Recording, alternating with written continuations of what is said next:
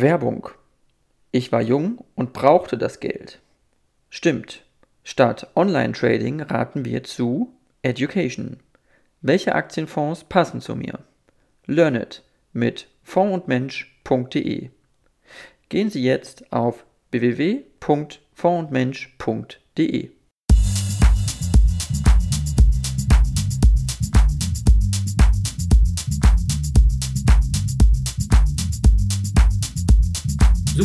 Super. Äh, dann äh, vielen, vielen Dank, äh, Frau Münch, dass Sie es geschafft haben mit meinem Podcast. Sie sind eine ähm, äh, deutsche äh, Professorin für äh, Politikwissenschaft. Sie waren unter anderem tätig an der Universität der Bundeswehr in München und Sie sind Direktorin der Akademie für politische Bildung ähm, und bevor wir, sage ich mal, auch einsteigen bei den Themen, die Sie sozusagen inhaltlich als Wissenschaftlerin auch ähm, bearbeiten, wollte ich einmal fragen, wie es dazu kam, dass Sie in die Politikwissenschaft gegangen sind und eben auch in die Lehre gegangen sind nachher. Was war da so die Motivation? Mhm. Ja, also ein frühes Interesse für politische Themen und dann bin ich vielleicht auch mangels Alternativen, da hätte man natürlich auch damit Jura studieren können, vielleicht ich habe mich dann tatsächlich für die Politikwissenschaft entschieden, habe dann aber auch früh gemerkt, dass das natürlich ein schwieriges Gebiet ist, dass es schwierig ist, äh, sich da im Grunde dann auch tatsächlich äh, damit ja zu betätigen und mit dem etwas zu machen, äh, was man da studiert hat. Bin dann relativ früh drauf gekommen, dass mich der Journalismus eigentlich gar nicht so interessiert. Das hatte ich eigentlich ursprünglich gedacht habe dann aber äh, eine große Freude am wissenschaftlichen Arbeiten entdeckt. Das war im Zuge meiner Magisterarbeit, habe ich diese Freude schon entdeckt. Ich habe mich sehr früh schon, alle schon sehr lange her, Mitte der 1980er Jahre mit dem Thema Asylpolitik beschäftigt, Asylpolitik in der Bundesrepublik. Da war ich so mit eine der ersten, die dieses Thema wissenschaftlich bearbeitet haben, habe dazu meine Magisterarbeit geschrieben. Das ist dann auch später publiziert worden. Und da habe ich das wissenschaftliche Arbeiten entdeckt, dass mir das Freude macht, dass ich mich gern mit Themen beschäftige, die versuche, Poli politikwissenschaftlich zu analysieren, das dann aber auch verständlich aufzubereiten äh, und habe dann eine Stelle angeboten bekommen an der Universität und habe dann am Geschwister-Scholl-Institut der Ludwig-Maximilians-Universität war das damals noch und habe dann gemerkt, dass mir nicht nur äh, das wissenschaftliche Forschen und Schreiben Spaß macht, sondern auch die wissenschaftliche Lehre. Äh, und ja, und dann begann eben dieser, dieser Weg, der eben über die Promotion zur Habilitation führte. Äh, und dann bin ich äh, berufen worden Ende der 90er Jahre an die Universität der Bundeswehr in München, der ich immer noch angehöre. Ich bin dort nach wie vor Professorin für Politikwissenschaft, bin dort aber beurlaubt, weil ich mich dann eben vor zwölf Jahren entschieden habe, an die Akademie für politische Bildung zu gehen. Okay, verstehe. Und ähm, das äh, ist so eine häufige Frage, die ich auch manchmal stelle hier im Podcast. Ähm, äh, gibt es, gab es einen Moment, wo Sie gesagt haben, der äh, hat mich jetzt äh, motiviert oder der hat äh, irgendwo eine Initialzündung gegeben, mich für Politikwissenschaft dann auch letztlich zu entscheiden? Also, dass Sie das Gefühl hatten, auch damit kann man viel bewirken ähm, und vielleicht mehr bewirken, auch in der Wissenschaft später als äh, wenn man, sage ich mal, nach einem äh, Magisterstudium oder nach einem Masterstudium, äh, sage ich mal, in, in, ins normale Berufsleben einsteigen würde. Also ob man jetzt mit der Politikwissenschaft so viel bewegen kann, wenn man es an der Universität ausübt, da habe ich dann schon gelegentlich meine Zweifel. Natürlich, man publiziert, aber äh, das Schwierige auch an diesem politikwissenschaftlichen Arbeiten, so wie es an den Universitäten ja auch richtigerweise praktiziert wird, ist, dass man sich doch häufig auch mit äh, sehr spezifischen und auch sehr kleinen äh, und aber dann sehr spezialisierten Themen beschäftigt. Und vielleicht darf ich die Frage etwas modifizieren, weil ich dann im Grunde irgendwann mal auch gemerkt habe, dass mich dieses äh, sozialwissenschaftliche, politikwissenschaftliche Arbeiten des immer intensiveren Beschäftigen mit Detailproblemen, dass ich das dann auf Dauer äh, auch nicht mehr so recht nachvollziehen konnte, äh, warum das der Menschheit was Gutes tut. Das war dann der Grund eigentlich auch sich von der Universität, dass ich dann von der Universität aus mich entschieden habe, dann mich an diese Akademie für politische Bildung zu bewegen, die es deutschlandweit nur einmal gibt, äh, nämlich in Bayern. Das ist eine bayerische Besonderheit. Äh, und was ist da das Reizvolle, dass da einerseits wissenschaftlich gearbeitet wird, dass Tagungen durchgeführt werden, dass aber auch wissenschaftlich publiziert wird, aber dass der Anspruch ein, ein stärkerer Anspruch ist, der auch eine breitere Öffentlichkeit sich richtet. Also die Tagungen richten sich an eine Öffentlichkeit, eine breitere, nicht nur an ein Fachpublikum, nicht nur an die Studierenden. Äh, und das ist vielleicht der Unterschied und das ist dann im Grunde auch das Reizvolle, dass ich also jetzt in dieser Akademie für politische Bildung äh, dann ja auch versuche, äh, Themen ja, vielleicht auch eine breitere Öffentlichkeit zu bringen, äh, was den meisten Politikwissenschaftlern, glaube ich, nicht das allerwichtigste Anliegen ist. Okay, verstehe. Also dass sozusagen dadurch man auch mehr, mehr Einfluss vielleicht nehmen kann, auch auf eine Debatte vielleicht oder auch auf äh, das, was Teilnehmer auch vielleicht äh, weitertragen möchten in die Gesellschaft? Ja, also dieses Weitertragen in die Gesellschaft. Ich möchte jetzt nicht Einfluss nehmen im Sinne von parteipolitischem Einfluss. Das widerstrebt mir und das tue ich auch nicht. Ich beziehe nur in einer Hinsicht Stellung äh, und das ist mit, mit, Blick auf Extremismen. Ansonsten äh, versuche ich, das gehört auch zum Auftrag der Akademie, äh, also ich, wir dürfen jetzt auch nicht parteipolitisch äh, gefärbt arbeiten, sondern äh, versuchen da die gleiche Distanz zu allen Parteien zu halten. Äh, das mache ich auch, wie gesagt, mit Ausnahme von extremen Parteien und extremistischen Parteien.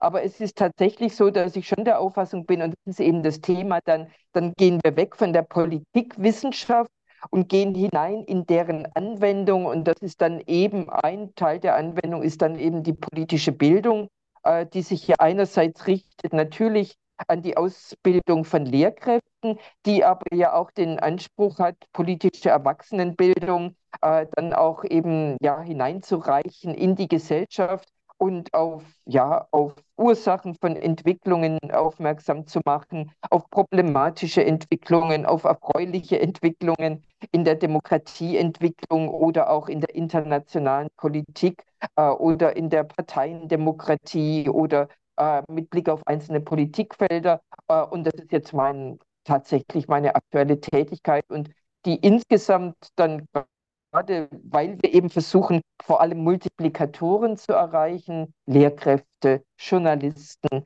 andere Wissenschaftler, andere politische Bildner, Bundeswehrangehörige, äh, ist es durchaus auch was Befriedigendes.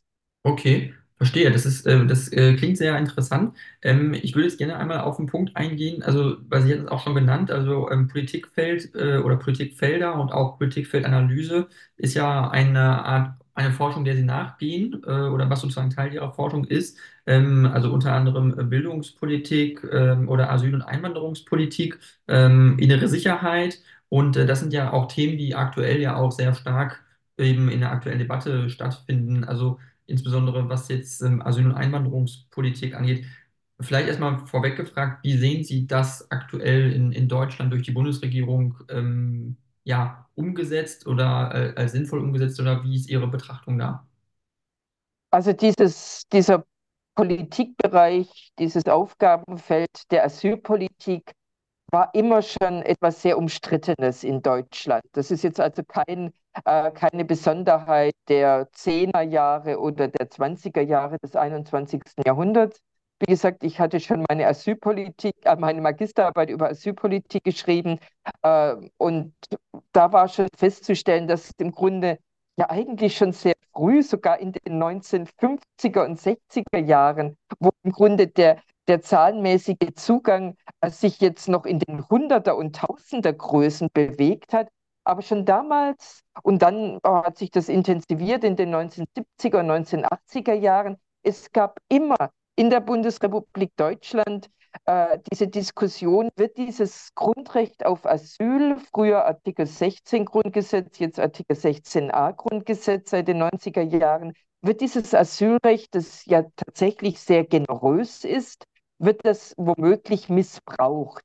Es gab also tatsächlich schon sehr früh so eine Missbrauchsdebatte äh, und die haben wir natürlich immer wieder. Wir haben sie auch jetzt wieder. Äh, wir haben aber inzwischen natürlich hat sich diese, äh, dieses Rechtsgebiet ganz stark verändert. Äh, wir haben inzwischen nicht mehr nur ein Bleiberecht für diejenigen, die sich tatsächlich auf das Asylrecht des Grundgesetzes beziehen, sondern es gibt inzwischen auch andere Gründe, warum man nicht abgeschoben werden darf, wenn man es eben mal in die Bundesrepublik geschafft hat.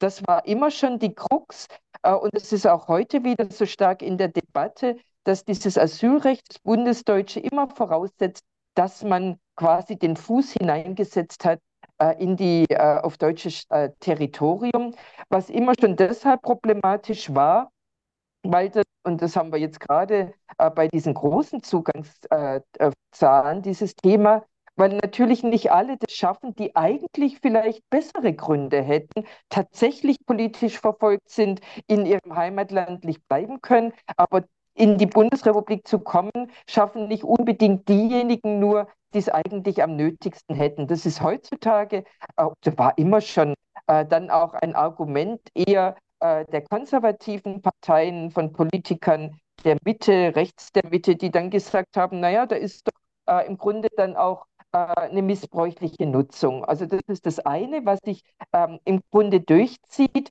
Und dann können wir natürlich feststellen, dass der Staat einerseits die Aufgabe hat, Asyl zu gewähren, auch ans, aus anderen Gründen Migranten aufzunehmen, sei es aus humanitären Gründen, sei es auch, was wiederum was völlig anderes ist und ja auch einen anderen Auswahlmechanismen äh, verfolgt, dann auch eventuell Zuwanderung äh, mit Blick auf, äh, ja, auf Facharbeiter, auf Fachpersonal.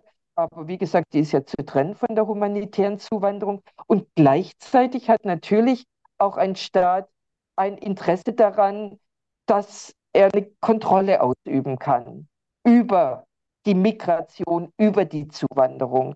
Und wir stellen fest, dass dieses Thema Kontrolle, wer kommt da eigentlich zu uns, das war immer schon ein Thema, wie gesagt, auch schon in frühen Phasen äh, der Asylzuwanderung oder der Asylgewährung.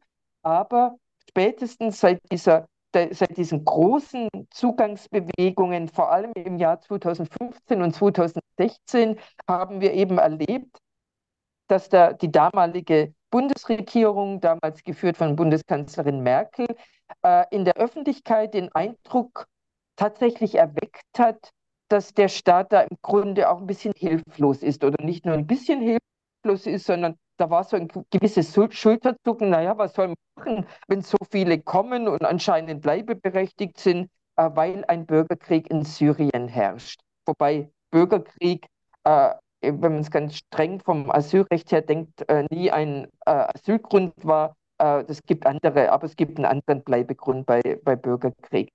Und seither haben wir diese, diese Diskussion, dass ein Staat einerseits humanitäre Verpflichtungen hat gegenüber äh, Schutzsuchenden, aber natürlich hat er auch eine Verpflichtung gegenüber der eigenen Bevölkerung.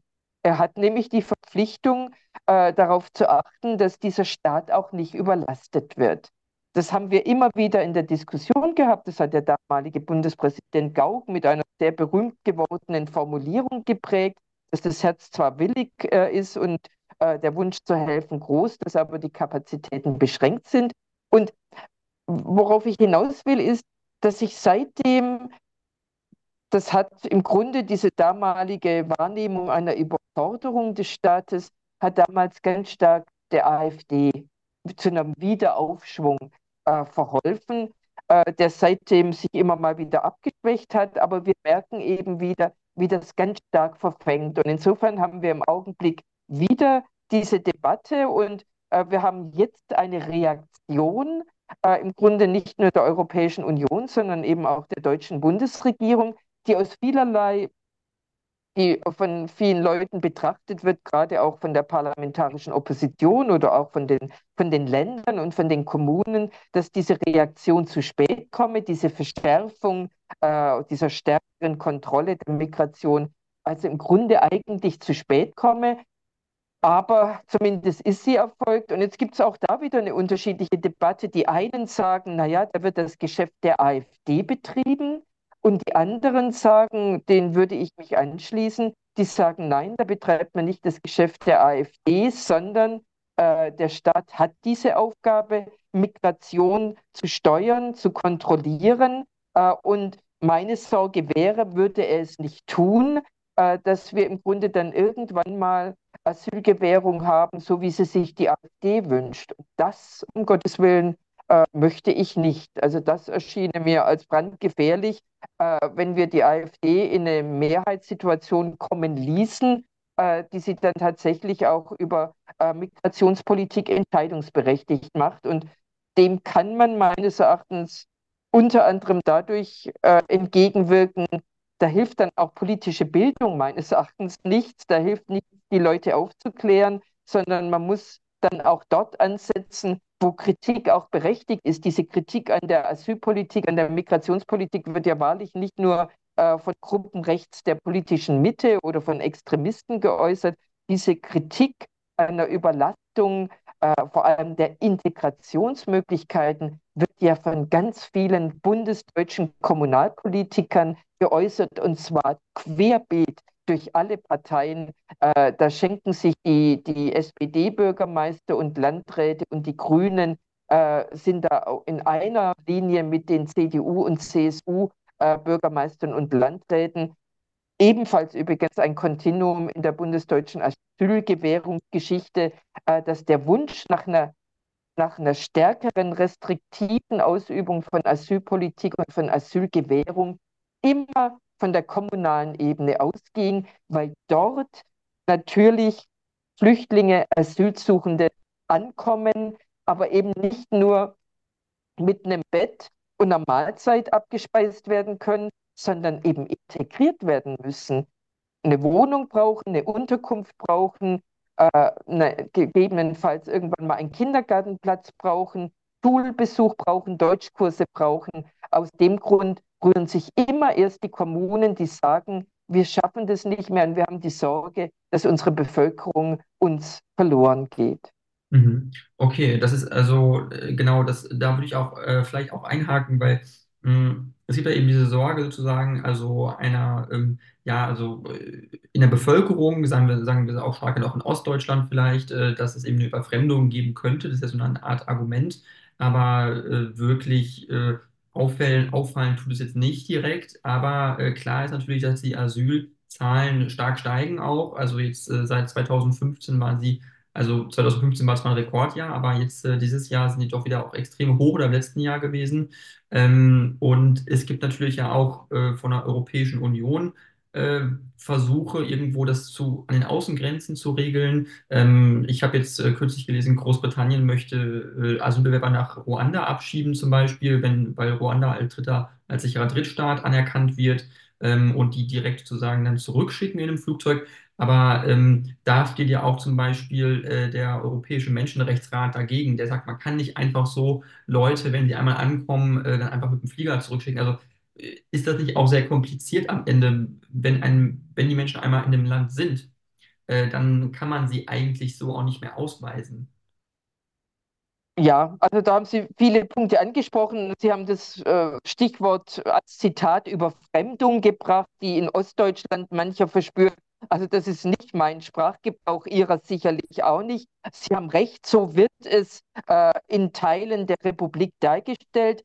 Äh, wobei man dazu sagen muss, äh, in Ostdeutschland ist zwar der Ausländeranteil in der Bevölkerung insgesamt ein niedriger, äh, aber natürlich gibt es auch dort das Problem, dass zum Teil Zuweisungen geschehen an die, an die Gemeinden, an die Landkreise, die dann ins keinem Zahlenverhältnis, in keinem zahlenmäßigen Verhältnis, in keinem sinnvollen zumindest stehen zur örtlichen Bevölkerung. Und dass das nicht funktionieren kann, wenn man jetzt zum Beispiel in einen Ort mit 1000 Einwohnern äh, 150 Asylsuchende schickt, äh, das kann auf Dauer nicht gut gehen und äh, das ist sicherlich keine sinnvolle Lösung. Aber wie gesagt, das Wort Überfremdung, äh, das ist tatsächlich äh, der Jargon derer, die da alles im Grunde abwehren. Aber Sie sprechen natürlich einen ganz wichtigen Punkt an. Sie, äh, das ist genau das, worauf man aufpassen muss. Wir sind im Augenblick äh, in, so einer, in so einer rhetorischen Übertrumpfungsschwelle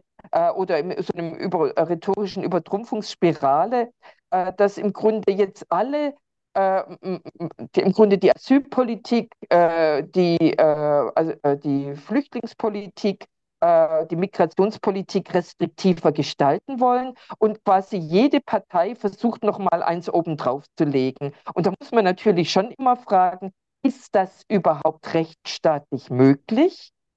Ist das überhaupt mit äh, Völkerrecht vereinbar? Im Fall der Bundesrepublik, das trifft jetzt die, Euro äh, die, die Briten weniger, ist es mit Europarecht vereinbar? Und insofern äh, ist da tatsächlich meines Erachtens die Gefahr, dass Maßnahmen vorgeschlagen werden, die sich auf den ersten Blick für Außenstehende, die jetzt vielleicht auch mit Verwaltungsrecht, mit Asylrecht äh, verständlicherweise vielleicht auch nicht sehr viel Erfahrung haben. Das hört sich dann alles ganz wunderbar und ganz einfach und ganz plausibel an, ist aber schlicht und ergreifend nicht machbar. Ein Beispiel, Sie haben es genannt, ist dieses britische Modell, dass man äh, im Grunde die Asylsuchenden, die Flüchtlinge entweder erst gar nicht einreisen lässt und diejenigen, denen man äh, unterstellt, dass sie eben nicht berechtigt seien, das ist äh, der Ausdruck dann, oder illegale äh, Zuwanderer und Flüchtlinge seien, so ist es in der britischen Diskussion der dortigen konservativen Regierung. Die sagen dann eben, naja, die setzen wir sofort ins Flugzeug nach Ruanda. Im Augenblick sagen britische Gerichte, so einfach ist es nicht und haben das nicht erlaubt. Aber wir haben diese Debatte auch in Deutschland und da muss ich sagen, ja Leute, sucht erstmal und findet erstens erstmal einen Staat, der überhaupt bereit wäre, einen Drittstaat überhaupt bereit wäre, äh, Asylsuchende aufzunehmen, die eigentlich nach Deutschland kommen wollten. Da wird man sich nicht allzu leicht tun, auch wenn man womöglich viel Geld dafür bereit wäre zu zahlen, weil natürlich diese Staaten äh, ihre eigenen Probleme haben. Also da wird man zum einen Schwierigkeiten haben, äh, Staaten zu finden und zum anderen setzt es vermutlich eine Änderung des Asylgrundrechts äh, äh, voraus, weil wir im Augenblick die Regelung haben, wenn die Leute erstmal hier sind, dass sie zunächst mal Asylrecht in der Bundesrepublik genießen. Die CSU äh, hat jetzt zum Beispiel das Schlagwort geprägt, Schutz durch Deutschland aber nicht Schutz in Deutschland. Auch das hört sich zunächst mal äh, vielleicht ganz wunderbar einfach an und da denkt sich mancher, ja genau, das ist die Lösung, Schutz durch Deutschland, aber nicht Schutz in Deutschland. Aber auch da werden die Gerichte prüfen, weil natürlich Asylsuchende ja auch, wenn ein sehr beschränktes äh, äh rechtsstaatliches Verfahren ihnen offen steht, aber natürlich werden die da versuchen, Rechtsmittel einzulegen und das ist das Recht äh, das gehört zum Flüchtlingsschutz mit dazu. Und insofern ärgert mich dann manchmal, mich ärgert nicht, dass wir über Maßnahmen nachdenken und dass die Politik, das erwarte ich von der Bundesregierung, sie muss äh, auf diese Probleme in den Kommunen regieren, reagieren, äh, nicht unbedingt auf die Parolen der AfD, aber sie muss auf die Überlastungsdebatte in den Kommunen reagieren, wo es ja nicht nur, wie gesagt, um Überlastung geht bei der akuten Aufnahme, sondern bei einer jahrzehntelang dauernden Integrationspolitik. Aber was ich für problematisch halte, sind, wenn Ankündigungen gemacht werden, den Leuten der Bevölkerung versprochen wird, weil man Angst hat, dass die Bevölkerung womöglich zur AfD als Wähler äh, überwechselt, dass man dann im Grunde das Blaue vom Himmel runter verspricht in Sachen Migrationspolitik, es womöglich nicht einhalten kann, weil es rechtsstaatlich nicht möglich ist, weil keine Staaten einen dabei unterstützen. Und dann steht man mit quasi leeren Händen da und dann gehen die Leute erst recht zu den Extremisten. Also deshalb erst prüfen, was überhaupt humanitär möglich ist, was den Menschen dann doch zumutbar ist äh, und was rechtsstaatlich machbar ist. Mhm. Okay, also wo sozusagen ähm, der Rechtsstaat auch dann auch mm, die Grenzen setzt, weil es gibt ja auch gewisse äh, Vorgaben natürlich, die man auch einfach nicht umgehen kann. Auch also eine, eine Bundesregierung ist ja nicht allmächtig und kann einfach entscheiden, was jetzt gemacht werden soll, weil es gibt ja ganz viele äh, Gesetze, an die sie sich auch halten muss letztlich und an das, an das Grundgesetz und an die Verfassung. Und ähm, irgendwo gibt es da ja einen Spielraum, in dem man vielleicht agieren kann. Aber letztlich ähm, scheint es ja auch viel mit den Grenzen an sich zu tun haben und den Außengrenzen. Und jetzt ist es ja so, dass zum Beispiel der Schengen-Raum wurde ja auch erweitert. Also jetzt ist ja ähm, Rumänien und äh, Bulgarien sind jetzt Teil des Schengen-Raums zum Beispiel, wo ja einige Mitgliedstaaten in der EU gesagt haben, das sehen die irgendwie kritisch, weil sozusagen eine Flüchtlingsroute dann da äh, auch über die EU-Binnengrenze äh, durch die EU gehen kann. Ähm, aber grundsätzlich ist es ja nicht, also liegt es ja nicht mehr in der Kontrolle Deutschlands zu entscheiden, wer kommt und wer kommt nicht, sondern am Ende kommen die Leute ja in Italien an und in Spanien an und äh, oder eben über die sogenannte Balkanroute. Und das heißt ja, ähm, in der EU muss man dann auch als Gesamtes doch irgendwo reagieren, weil einzelne äh, Länder eigentlich ja auch die Souveränität über ihre Grenzen letztes Jahr abgegeben haben. Dadurch, dass wir den, ähm, äh, den Binnenmarkt haben, dass wir den Schengen-Raum haben, ähm, dass sozusagen keine, keine Grenzen mehr existieren. Also muss sowas nicht mehr auf europäischer Ebene auch mehr angegangen werden, konsequenter als auf nationaler Ebene. Da haben Sie völlig recht. Wird ja auch getan oder wird zumindest versucht. Aber man muss sich natürlich darüber im Klaren sein, dass da die einzelnen Mitgliedstaaten durchaus auch aufgrund ihrer geografischen Gegebenheiten äh, sehr unterschiedliche Interessen haben. Und man muss sich darüber im Klaren sein, das ist dann auch keine AfD-Propaganda, äh, dass natürlich die Mitgliedstaaten der EU auch unterschiedlich attraktiv sind für Asylsuchende, äh, für Flüchtlinge. Also das eine ist die unterschiedliche Interessenlage äh, der Mitgliedstaaten. Diejenigen, die Außensta Außengrenzen haben, sind natürlich zunächst mal mit der Aufnahme enorm stark belastet.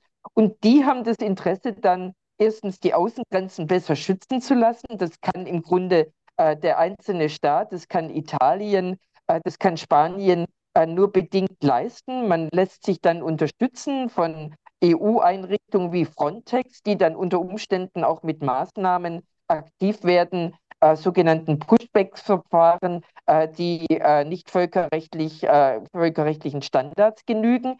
Dann hat man tatsächlich aber wiederum das Phänomen, dass äh, viele der Staaten mit Außengrenzen äh, im Grunde dann wegschauen und ihre Asylsuchenden, die bei ihnen angekommen sind, auch ganz schnell weiterziehen lassen, eigentlich wären sie dazu verpflichtet, die Leute aufzunehmen, machen sie nicht aus durchaus nachvollziehbaren Gründen. Aber das ist natürlich äh, aus Sicht der anderen Staaten problematisch, weil man sich darauf eigentlich verständigt hatte. Und dann ziehen diese Asylsuchenden weiter, ziehen dorthin, es einerseits vielleicht die Sozialleistungen tatsächlich leichter zugänglich sind, ähm, auch wenn manche behaupten, das würde keine Rolle spielen, aber natürlich spielt es eine Rolle, äh, ob ich äh, eine Chance habe, ähm, einigermaßen äh, Leben zu können oder nicht. So was spricht sich rum. Was aber vor allem attraktiv wirkt, attraktiv in Anführungszeichen, äh, was ein sogenannter Pull-Faktor ist, als ein anziehender Faktor ist, wo schon andere Menschen aus meinem Dorf, aus meiner Stadt, aus meiner Familie leben. Also Flüchtlingsnetzwerke, Migrantennetzwerke äh, haben durchaus eine, eine, eine, anziehende Funktion oder äh, wirken sich anziehend aus. Das ist menschlich völlig nachvollziehbar. Äh, und insofern ist dann eben aus Sicht der Bundesrepublik zum Beispiel das Problem, dass man dort, wo schon viele Asylsuchende, wo schon viele Flüchtlinge leben, weitere hinzukommen, äh, weil dann eben diese familiären oder diese bekannten äh, bekanntschaftlichen Verbindungen sind. Also insofern kommen dann womöglich noch mehr und äh, das will man denn eben unterbinden. Aber wie gesagt, dieses Unterbinden ist eben an rechtsstaatliche Grenzen äh, gebunden. Und dann haben wir immer wieder die Debatte, ja, wir müssen die Ursachen in den Herkunftsländern äh, bekämpfen. Das ist alles richtig ähm, wird aber nicht einfacher. Äh, und wir haben zudem das, also wir haben den Tatbestand, dass man das schon in den 1970er und 80er Jahren sich vorgenommen hat äh, und es nur bedingt geklappt hat. Und wir haben in Zukunft, in den nächsten Jahren und Jahrzehnten, dann ja noch einen weiteren Fluchtgrund, der hinzukommen wird zu all den Krisen, den Bürgerkriegen, den Kriegen, äh, der Armut und tatsächlich gelegentlich auch der politischen Verfolgung. Und schlicht, sind schlicht und ergreifend die Klimaflüchtlinge. Mhm. Okay, und das wird vermutlich äh, noch zunehmen. Man kann natürlich sehen, wo das, wo das hingeht mit dem Klimawandel allein.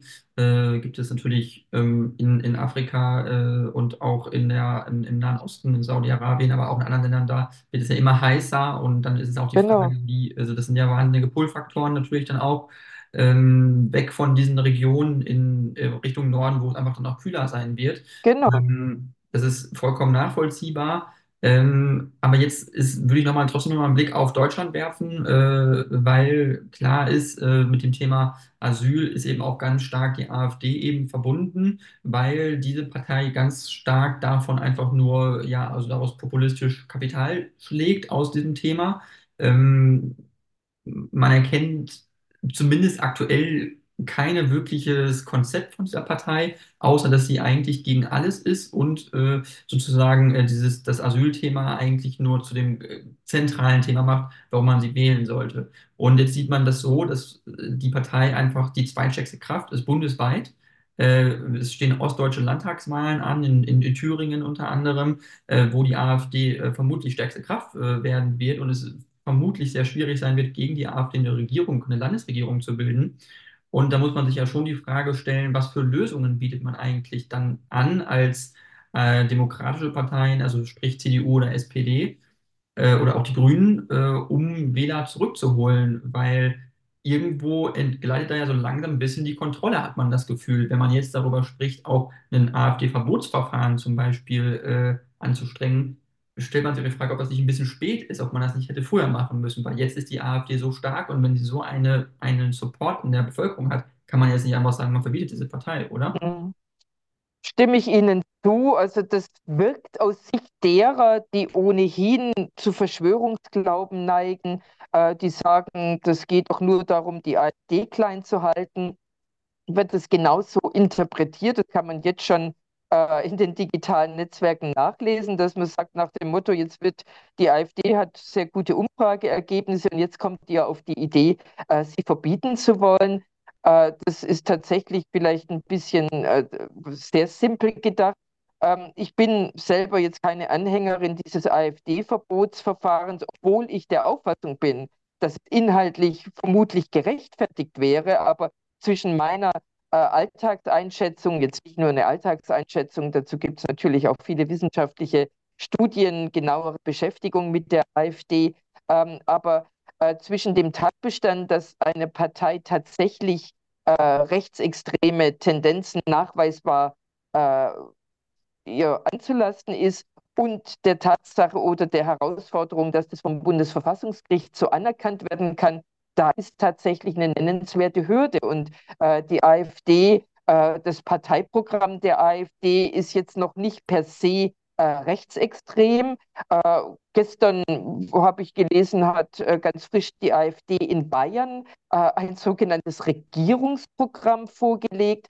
Was man daraus lesen kann, also da würde ich schon sagen, das äh, erfüllt den einen oder anderen Tatbestand, wo man schon sagen kann, das ist extremistisches, nämlich andere Bevölkerungsgruppen tatsächlich per se aufgrund ihres Andersseins ausgrenzend. aber äh, meine Sorge wäre tatsächlich, äh, dass das eine, äh, das ist vom Grundgesetz so gewollt, vom Bundesverfassungsgerichtsgesetz so gewollt, eine sehr, sehr hohe Hürde. Und vieles, was die AfD an Extremismen sich leid, leistet und an staatsumstürzlerischem Gedankentum von ihr verlautbart wird, sind Personen, sind federführende Personen der AfD, aber das wird ganz vieles geäußert in Plattformen, im Telegram und wo auch immer. Äh, das wird schwierig sein nachzuweisen und man weiß auch, äh, dass es damals beim NPD-Verfahren, das ja gescheitert ist im Jahr 2011, das erste Mal dann 2017 aus anderen Gründen äh, nochmals, dass man ja dann auch immer sauber trennen muss, kann man das tatsächlich einer Partei zuschreiben. Also insofern, da würde ich auch sagen, jetzt mit AfD-Verbot sich darauf zu verlassen, das halte ich für nicht sinnvoll. Jetzt ist immer die Rede, ja, wir müssen die AfD politisch stellen. Das ist sehr leicht gesagt äh, und schwierig umzusetzen. Wir merken, wenn wir parlamentarische Debatten anschauen, wenn man selbst in einem Parlament sich die Parlamentsdebatten auch vor Ort anhört, ich bin gelegentlich im Bayerischen Landtag und, und höre mir das da an. Und wenn ich mitbekomme, wie die AfD im Bundestag äh, redet, argumentiert, dann muss man eben feststellen, dass das eine Art und Weise ist, mit der man sich sehr schwer äh, seriös auseinandersetzen kann, weil die AfD ähm, ganz häufig mit Unterstellungen, mit Halbwahrheiten, äh, mit Fehlinformationen, mit Denunziation, äh, mit offensichtlichem Verdrehen arbeitet, äh, dass sie im Grunde versucht, äh, die parlamentarischen Abläufe ins Lächerliche zu ziehen, äh, Träger von, äh, von Regierungsämtern und Regierungspositionen äh, ins Lächerliche zu ziehen, dass sie parlamentarische Debatten nicht dazu nutzt, die eigenen Debattenbeiträge nicht dazu nutzt, äh, um sich sachlich mit anderen äh, politischen Kräften auseinanderzusetzen, sondern dass sie sie ausschließlich dazu nutzt oder fast ausschließlich dazu nutzt, äh, in den digitalen Netzwerken ganz schnell hochzuladen äh, und über TikTok zu bespielen, nicht als AfD-Fraktion selbst, sondern da werden dann einzelne Personen vorgeschoben. Also insofern äh, ist diese Auseinandersetzung mit der AfD, die anderen spielen, die anderen Parteien und Fraktionen äh, spielen auf dem Gebiet des parlamentarischen Regierungssystems, des parlamentarischen Diskurses, der, der Geschäftsordnung und die AfD verlässt das ständig.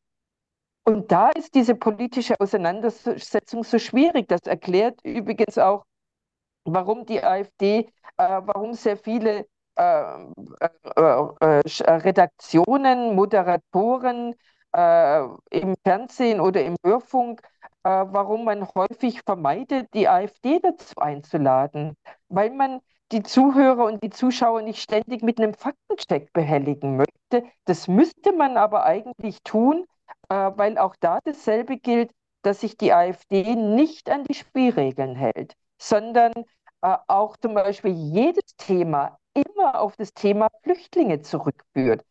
Diskutieren Sie über Bildungspolitik, diskutieren Sie über Wohnungspolitik, über Sozialpolitik, über Rentenpolitik, über Außenpolitik, über Sicherheitspolitik.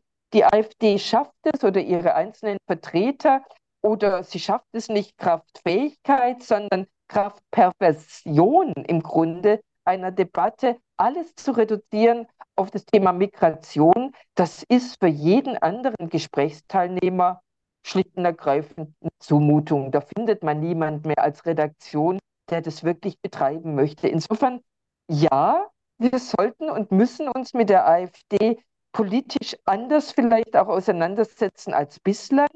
Aber es ist schwierig, weil man im Grunde dann selber eigentlich die Grundlagen der Seriosität manchmal fast schon verlassen muss, um auf demselben Spielfeldniveau zu arbeiten und zu spielen.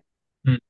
Ja, also das ist auf jeden Fall äh, das Problem so ein bisschen, obwohl man ja äh, manchmal das äh, gar nicht so scheint. Dass, also es gibt ja durchaus auch äh, Abgeordnete, zumindest im Bundestag wohl, von der AfD, das sind ja jetzt nicht alles Leute, die irgendwie nur, ähm, äh, sage ich mal, eine Ausbildung in Anführungsstrichen gemacht hätten oder einfache äh, Leute, wären es sind durchaus auch Wissenschaftler. Also man muss sich, glaube ich, auch dennoch, auch die äh, Universitäten müssen da gucken, das, da sitzen auch teilweise Professoren, äh, die dann irgendwo inhaltlich auf falsche Wege geraten sind, sage ich mal.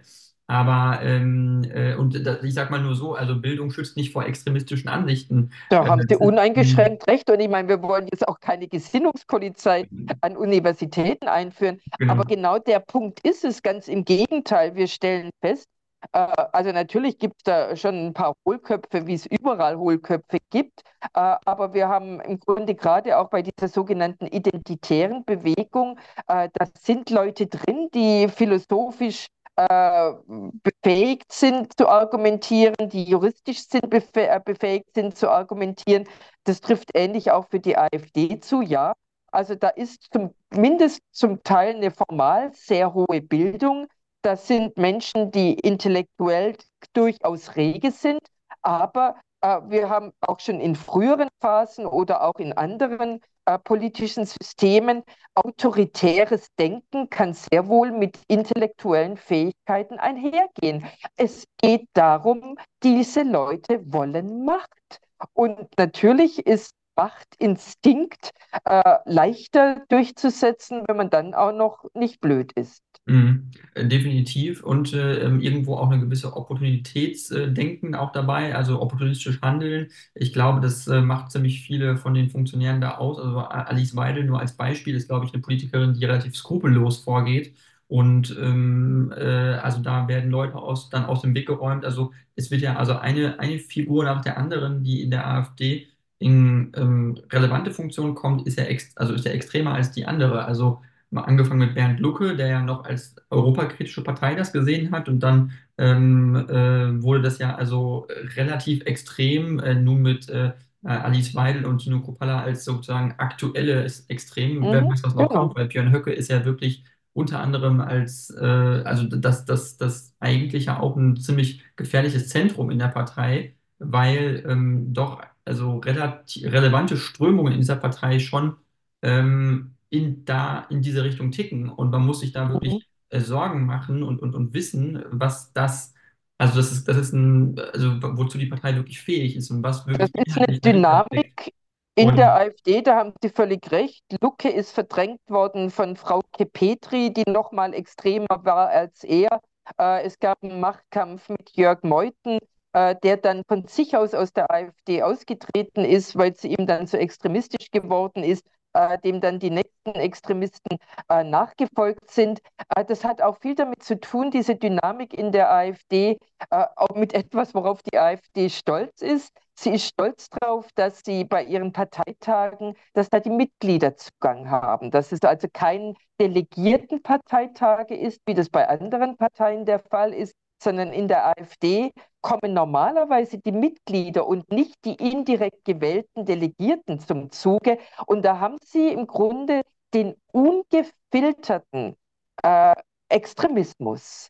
Da ist also nicht zwischengebaut, da ist keine Parteigliederung, die auch mal mäßigend einwirkt, äh, nicht verschiedene Wahlverfahren, die ja dann auch wieder so was Moderierendes, was Mäßigendes haben, sondern beim AfD-Parteitag, äh, da streitet man sich dann auch mal gern schon mal einen Tag allein um die Tagesordnung.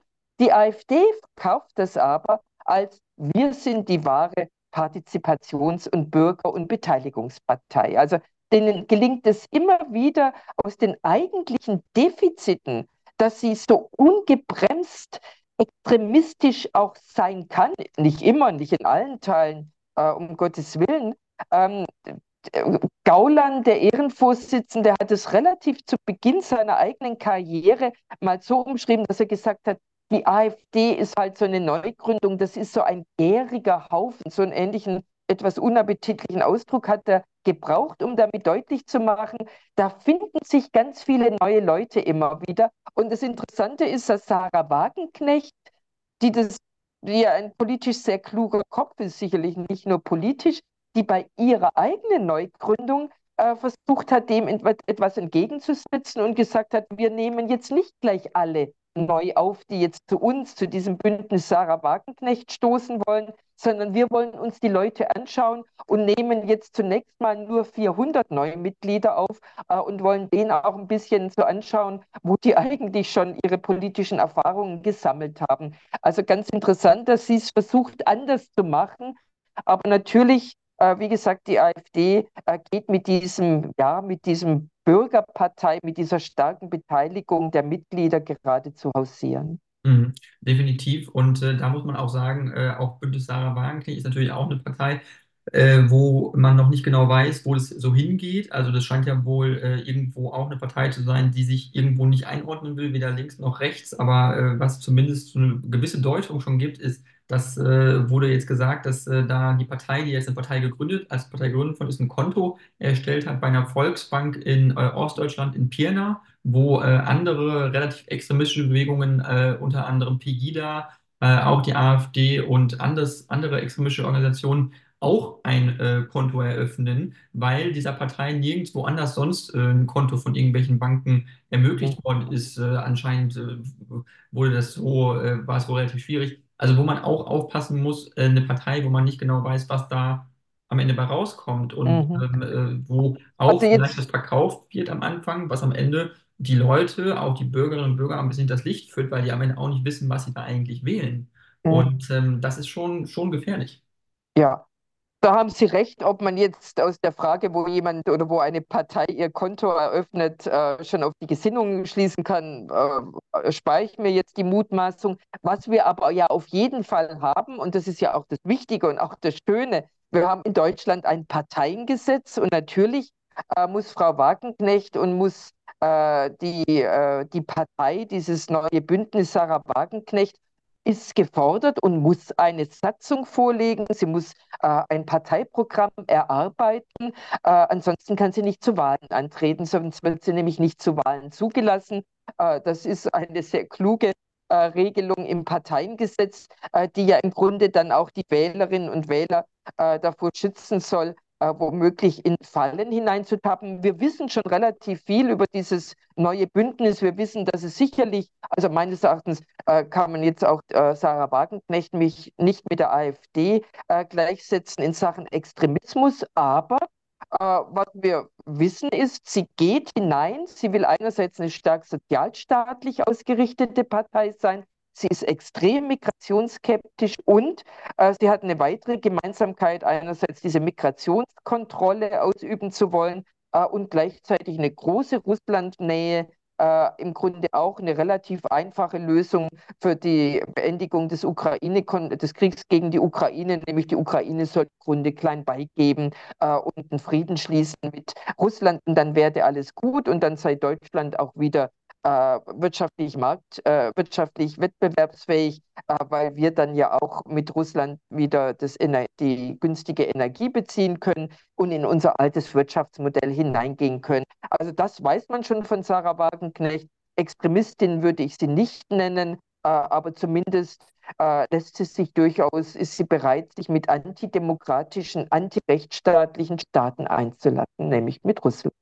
Mhm. Auf jeden Fall. Und das sagt dann schon viel aus. Äh, da weiß man, also die Leute, die auch äh, diesen Podcast jetzt vielleicht hören, wissen dann schon mal so ein bisschen zumindest, worum es dann dabei auch geht, äh, weil äh, Wahlen stehen ja andere, also zunächst natürlich im Land, an den Ländern an, also Landtagswahlen jetzt im Herbst, aber auch nächstes Jahr sind ja Bundestagswahlen äh, und da gibt es ja jetzt eben äh, auch schon starke Tendenzen, wo ähm, kritisiert wird, die aktuelle Bundesregierung Olaf Scholz wird stark angegangen dass er nicht in der Lage ist, die SPD mehr zu führen, nicht mehr stark genug ist. Die SPD ist abgerutscht in Umfragen auf unter äh, 14 Prozent, 13 Prozent, also weniger als die Grünen. Ähm, und unter anderem wurde kolportiert, dass jemand wie Boris Pistorius, der aktuelle Verteidigungsminister, wohl ein besserer Kandidat wäre. Also, äh, was sagen Sie dazu, dass jetzt äh, ja der Bundeskanzler doch so stark angegriffen wird, auch angesichts der Umfragen, obwohl die Bundestagswahl eigentlich ja noch anderthalb Jahre hin sind. Also ein Stückchen ist ja noch bis dahin. Ja, also dieser Unmut in der Bevölkerung und die schlechten Umfragewerte richten sich ja gegen alle Ampelparteien. Die drei Ampelparteien sind in den augenblicklichen Meinungsumfragen, bei den Sonntagsfragen liegen sie gemeinsam niedriger äh, als die CDU und die CSU zusammen. Äh, also das kann natürlich, äh, eine Bundesregierung muss das ja bekümmern und man merkt ja, sie bekümmert. Das Interessante ist halt nur, äh, jeder zieht aus diesem, aus diesem äh, Tatbestand, äh, dass man als Partei selber so unter Druck kommt, äh, dann im Grunde die Schlussfolgerung, ja, dann muss ich mich als Partei äh, stärker äh, im Grunde positionieren. Das tun vor allem die Grünen und die FDP, was wiederum dann die Schwierigkeit fördert, dass man sich einigt.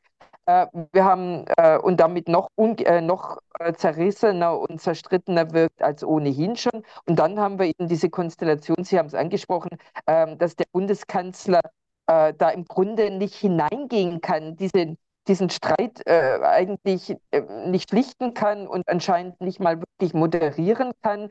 das hat einerseits vermutlich auch was mit der Persönlichkeit des Bundeskanzlers zu tun. Ich glaube aber, dass es vor allem damit zu tun hat, dass eben zum ersten Mal in der Bundesrepublik äh, diese beiden äh, da eine, Ko eine, Koalition im Werk ist, wo der Kanzler, die Kanzlerpartei relativ schwach ist und mit zwei Koalitionspartnern zu tun hat, auf die man unbedingt angewiesen ist, die zwar schwächer sind als die SPD natürlich, aber dann auch wieder nicht so klein. Also sprich, die, die SPD hat mandatsmäßig nicht besonders gut abgeschnitten. Das äh, Olaf Scholz überhaupt Bundeskanzler geworden ist, hat nichts mit seinen äh, überragenden Fähigkeiten und seinem überragenden Ansehen zu tun und nichts mit der Stärke der SPD zu tun gehabt, sondern mit der Schwäche von C der CDU und Armin Laschet und mit den vielen Fehlern, die ähm, Frau Baerbock als äh, Kandidatin der Grünen gemacht hat. Und das wirkt sich jetzt im Grunde aus. Und natürlich, äh, und das ist natürlich ein ganz wichtiger Punkt, äh, diese Vielzahl der Krisen, für die die Bundesregierung nun wirklich nichts kann, mit denen sie aber nur teilweise gut umgegangen ist. Vieles ist ihr geglückt und vieles gerade im Bereich der Wirtschafts- und Energiepolitik ist ihr eben nicht äh, geglückt. Und jetzt haben die Leute, sind damit konfrontiert, dass wir im Grunde äh, diese bisherige Energiepolitik der Bundesrepublik, äh, die hat man aufgegeben, die ist schon unter äh, Kanzlerin Merkel die eine Hälfte äh, im Grunde abgewickelt worden. Man wollte den Weg gehen in die erneuerbaren Energien, hatte aber zumindest noch quasi als Brückentechnologie dieses günstige russische Gas. Das hat die Merkel-Regierung im Grunde noch dafür geschützt, äh, obwohl auch da schon die Kritik an ihrer Energiepolitik groß war, aber zumindest war die deutsche Wirtschaft noch konkurrenzfähig. Und jetzt haben wir dieses billige äh, Russengas, äh, diese Energie aus Russland nicht mehr. Und jetzt gerät die Bundesregierung damit so unheimlich unter Druck, äh, einerseits äh, von Seiten der Wirtschaft, aber ja auch andererseits von Seiten derjenigen, die sagen, wir brauchen mehr Klimaschutz, wir brauchen mehr Klimapolitik, wir brauchen weniger CO2-Emissionen. Äh, und da ist dann im Grunde dieser Versuch, dieses bisherige russische Gas äh, im Grunde durch Kohleverstromung damit zu überbrücken, ist natürlich widersinnig. Äh, weil das natürlich bekanntlich äh, sehr viel CO2-Emissionen produziert. Und da wird man einerseits vorgeführt von der seriösen Opposition im Bundestag, von CDU und CSU, die sagen, hätten wir doch mehr Kernenergie. Äh, und gleichzeitig sagen die klimapolitischen Akteure, sagen, was für ein Unsinn. Also insofern, das ist natürlich ein enormes Dilemma. Und die Leute haben schlicht und ergreifend Angst. Ein großer Teil der Bevölkerung hat Angst, einerseits vor den steigenden Energie- und Lebensmittelpreisen und man hat Angst, dass die deutsche Wirtschaft tatsächlich äh, ihre Konkurrenzfähigkeit, ihre Wettbewerbsfähigkeit verliert aufgrund der Energiepreise. Und diese Angst schürt den, die Ablehnung äh, der Ampelregierung und sie wird gestört, diese Angst, einerseits durch die AfD, sie ist aber auch geschürt worden im Sommer äh, zum Beispiel im bayerischen Wahlkampf durch die Freien Wähler und durch die CSU. Und das ist das in der Kombination, was die Ampelregierung so unter immensen Druck setzt. Und da gibt es kein Rezept dagegen.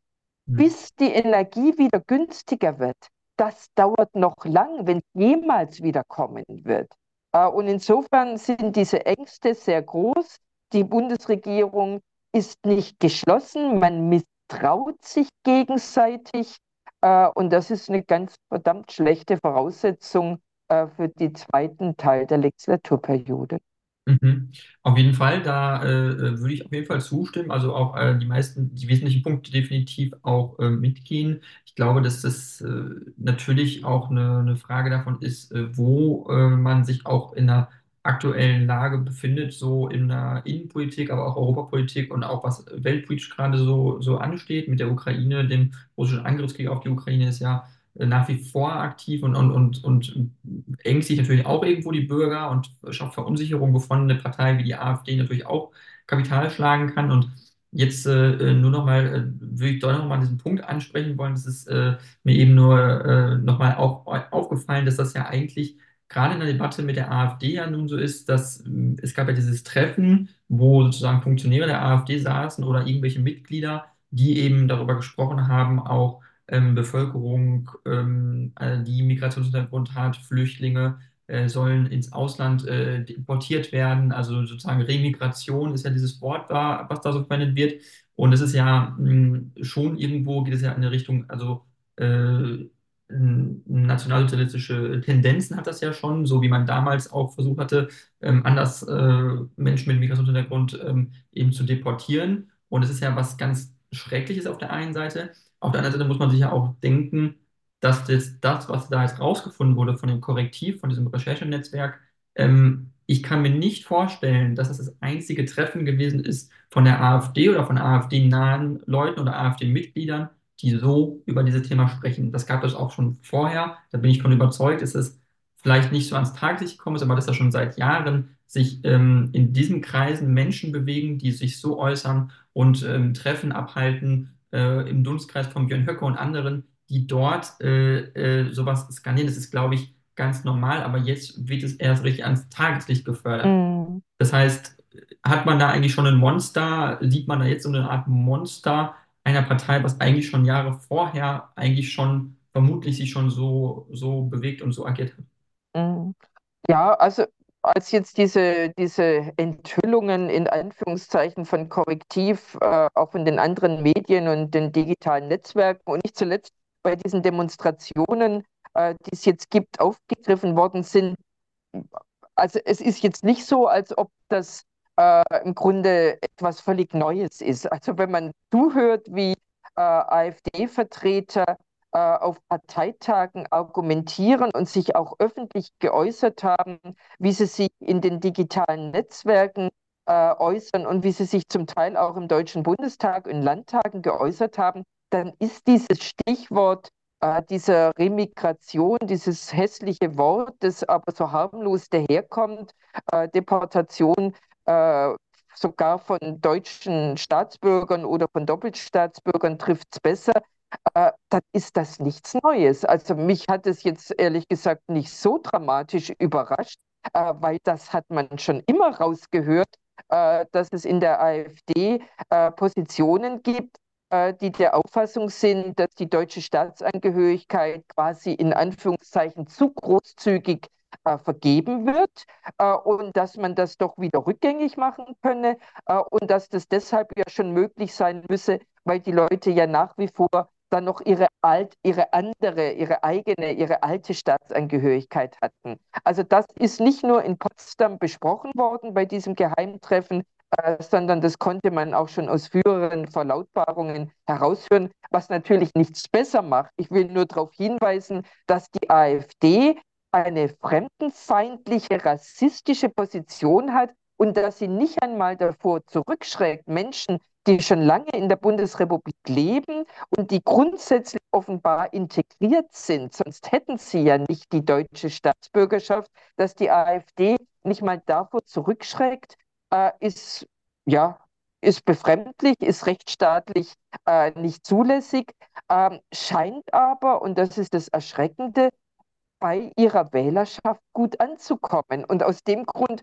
muss man jetzt sich auch nicht die Hoffnung machen, dass diese äh, Enthüllung äh, durch Korrektiv wirkliche Anhänger der AfD schrecken wird. Das wird vielleicht diejenigen schrecken, äh, die einen Handwerksbetrieb haben, die vielleicht sich über vieles, über die Energiepolitik und alles Mögliche der Ampelregierung oder auch der CDU und der CSU womöglich ärgern und die mit der AfD geliebäugelt haben und sich dann denken, naja, hoppala, also ich habe ja eigene Mitarbeiterinnen und Mitarbeiter, äh, die aus einem anderen Land ursprünglich zugewandert sind, die mag es vielleicht abschrecken, aber so einen kernüberzeugten AfD-Wähler, wird man mit diesen Enthüllungen und auch nicht mit den Demonstrationen nicht auf den Weg der Tugend in Anführungszeichen zurückbringen. Ganz im Gegenteil, da muss man vielleicht sogar noch befürchten, dass sogar noch Solidarisierungseffekte stattfinden oder äh, zu konstatieren sind.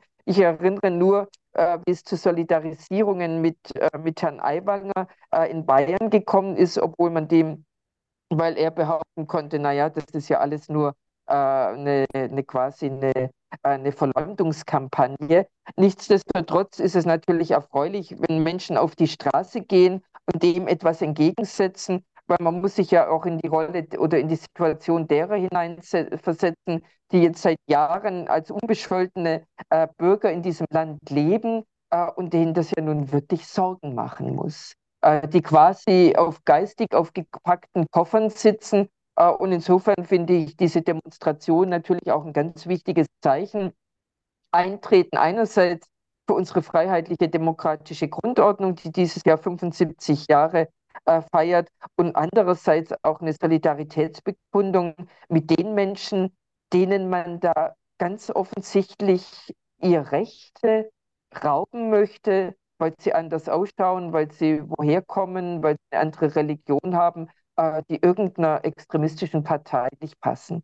Mhm, auf jeden Fall. Und wir ähm, können nur hoffen, äh, dass es also äh, vielleicht nicht ganz so schlimm kommen wird bei den äh, anstehenden Wahlen, äh, wie man es, äh, wie es die Umfragen aktuell verlautbaren lassen, zumindest was die Landtagswahlen angeht, habe ich persönlich für Ostdeutschland keine gute Hoffnung. Also ich glaube nicht, dass sich da stark noch was verändern wird. Aber also meine Hoffnung, mein Appell wäre es natürlich auch nur auch an Leute, die das jetzt auch hören, äh, zukünftige Wähler bei den Landtagswahlen nicht die AfD zu wählen, sondern da gibt es auch äh, demokratische Alternativen. Aber auch bei den Bundestagswahlen muss man ja darauf blicken und sagen, äh, das muss angegangen werden, auch von der Öffentlichkeit. Also wenn man jetzt sieht, da gibt es Demonstrationen von Bürgerinnen und Bürgern in verschiedensten Städten, ähm, wo langsam halt doch irgendwo anzukommen scheint, dass das so von der Gesellschaft nicht akzeptiert werden kann, nicht toleriert mhm. werden kann, dass eine Partei mhm sich so gegen unsere Grundrechte, gegen unsere demokratische Grundordnung, gegen die Menschenrechte letztlich stellen möchte und äh, äh, irgendwelche ähm, ja, äh, wirklich alten Nazi-Parolen eigentlich denkt, äh, auf irgendwelchen Parteitagen veröffentlichen zu können und einfach daher zu sagen. Also das, Mhm. das kann es ja nicht sein für, für unsere Gesellschaft, auch in dem Wohlstand, den wir leben und den Zustand, den unsere Gesellschaft mittlerweile hat, dass sich das so darstellt, wie es nun, nun mal ist. Ja, gebe ich Ihnen recht, aber mit dem Wort Wohlstand haben Sie natürlich genau den, den kritischen Punkt angesprochen. Wir haben einen hohen Wohlstand, den aber, an dem nicht alle teilhaben. Und egal auf welchem Wohlstandsniveau Menschen leben, sie haben immer die Angst und jetzt, nicht immer, sondern sie haben in der Krise, äh, in diesen vielen Krisen wie zurzeit, die Angst, dass ihnen dieser Wohlstand genommen wird. Und wenn es gelingt, einer Partei, äh, wie der AfD diese Sorge zu befeuern, äh, dann ist die Bereitschaft von Menschen leider relativ groß, äh, das auf dem Rücken derer auszutragen, von denen man befürchtet, denen man unterstellt, sie könnten einen den Wohlstand kosten. Das ist die Unterstützung für die Ukraine, das ist die Unterstützung für Flüchtlinge und so weiter und so fort. Also insofern äh, meines Erachtens ganz wichtig, natürlich der Appell eine freiheitlich-demokratische Grundordnung ist nicht nur ein Geschenk, sondern auch eine Verpflichtung äh, für die Staatsbürger. Gleichzeitig aber natürlich auch der Appell, äh, Politik muss auch den Menschen diese Ängste nehmen, diese Sorgen nehmen. Politik muss den Leuten die Befürchtung nehmen, dass sie sich im nächsten Jahr ihre Miete und ihre Lebensmittel nicht mehr leisten können. Wenn das nicht gelingt und wenn die Leute nicht äh, dann auch die Sorge genommen wird, dass Migration nicht steuerbar ist, äh, dann gewinnt die AfD. Mhm. Das ist auf jeden Fall so. Ähm, das kann man auf jeden Fall als Resümee so festhalten und wir möchten jetzt natürlich nicht dabei bewenden lassen, dass die AfD gewinnt, aber man muss sich damit auseinandersetzen und äh, auch diese Partei entsprechend mit den demokratischen Mitteln, die wir haben, ähm, bekämpfen. Ähm, ja, Frau Münch, ich danke Ihnen sehr äh, für dieses Interview. Ich fand es sehr spannend, äh, sehr interessant und äh, wenn Sie möchten, können Sie nur zum Abschluss nochmal auf was aufmerksam machen, wenn Sie möchten ähm, oder einen Appell äh, loswerden. Dazu können Sie jetzt gerne die Zeit noch nutzen, wenn Sie es möchten. Ich erinnere daran, dass es äh, Einrichtungen gibt, äh, bei denen man sich objektiv informieren kann, wie wichtig es ist, neben so schönen Podcasts wie dem Ihren, äh, dass man ja seriöse Presse, seriöse äh, Fernsehberichterstattung, Radioberichte zur Kenntnis nimmt und dass das im Grunde ein auch ein bisschen resistenter macht äh, gegenüber äh, den Desinformationen. Also insofern mein Plädoyer äh, die seriösen Medien nicht auszugrenzen, nicht als Mainstream-Medien abzutun oder auch nicht zu sagen, die sind mir zu altmodisch, sondern dieses fulminante Informations-, Unterhaltungs- und Bildungsangebot zu nutzen, weil das gehört auch zur freiheitlichen Demokratie äh, als Bürger äh, sich den öffentlich, öffentlich-rechtlichen Medien äh, und den freien Presse, der freien Presse, äh, die auch ja, zur Kenntnis zu nehmen und dafür dankbar zu sein, dass wir sie haben. Also ich finde es ein großes Geschenk. Und wenn man sich überlegt, warum in Deutschland die öffentliche Debatte noch viel moderater abläuft als in den USA, meines Erachtens hat es viel auch mit dem öffentlich-rechtlichen Rundfunk zu tun, den wir haben, die Amerikaner fast nicht. Mhm. Super, dann vielen, vielen Dank und vielleicht bis zum nächsten Mal.